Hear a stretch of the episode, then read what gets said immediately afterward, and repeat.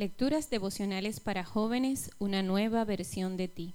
Cortesía del Departamento de Comunicaciones de la Iglesia Adventista de Gascue en la República Dominicana, en la voz de Linda Fajardo. Hoy, 2 de enero. Peligros de la burla. ¿Hasta cuándo, ingenuos, amaréis la ingenuidad?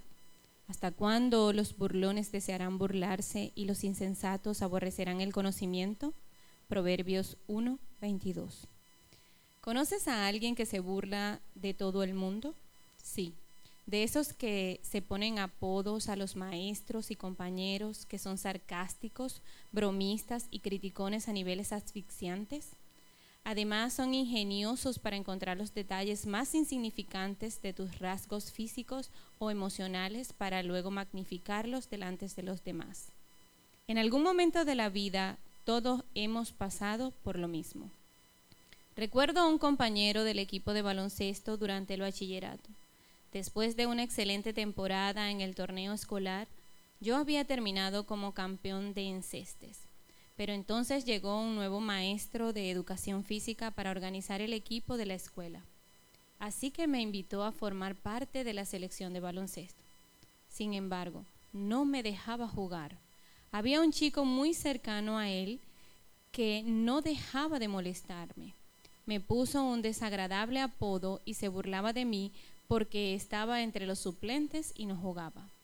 En los entrenamientos no perdía la ocasión de fastidiarme. El entrenador se daba cuenta, pero no parecía importarle. Mientras tanto, yo trataba de concentrarme en los ejercicios que se me indicaban. Este chico era vulgar, burlón y bromista, también con el resto de los jugadores. Era un obstáculo para establecer la disciplina en el equipo. Todo parecía un caos, que luego se notaba en los partidos oficiales. Aquella temporada fue terrible en parte porque un tipo mordaz era un estorbo para establecer un ambiente de respeto, orden y trabajo serio en el equipo. La gente burlona es en realidad muy insegura.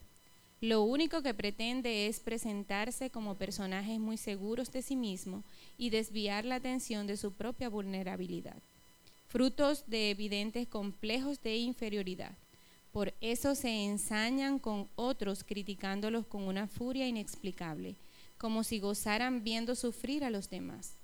Un joven cristiano nunca debería convertirse en un burlón. ¿Cómo enfrentar a los burlones? Ignóralos. Al hacerles caso, solo le echas más leña al fuego, y eso es lo que buscan con sus provocaciones. Sin embargo, lo cierto es que sus palabras mordaces a veces se quedan en la conciencia y hacen mucho daño. Por eso, recuerda especialmente el gran valor que tú tienes para Dios y para tu familia. De ahí que haya que combatir los dardos venenosos de estos pícaros cantamañanas, con sólidas declaraciones que te ayuden a mantener una autoestima saludable. A mí me gusta mucho esta, porque a mis ojos eres de gran estima, eres honorable y yo te he amado. Isaías 43, 4. Amén.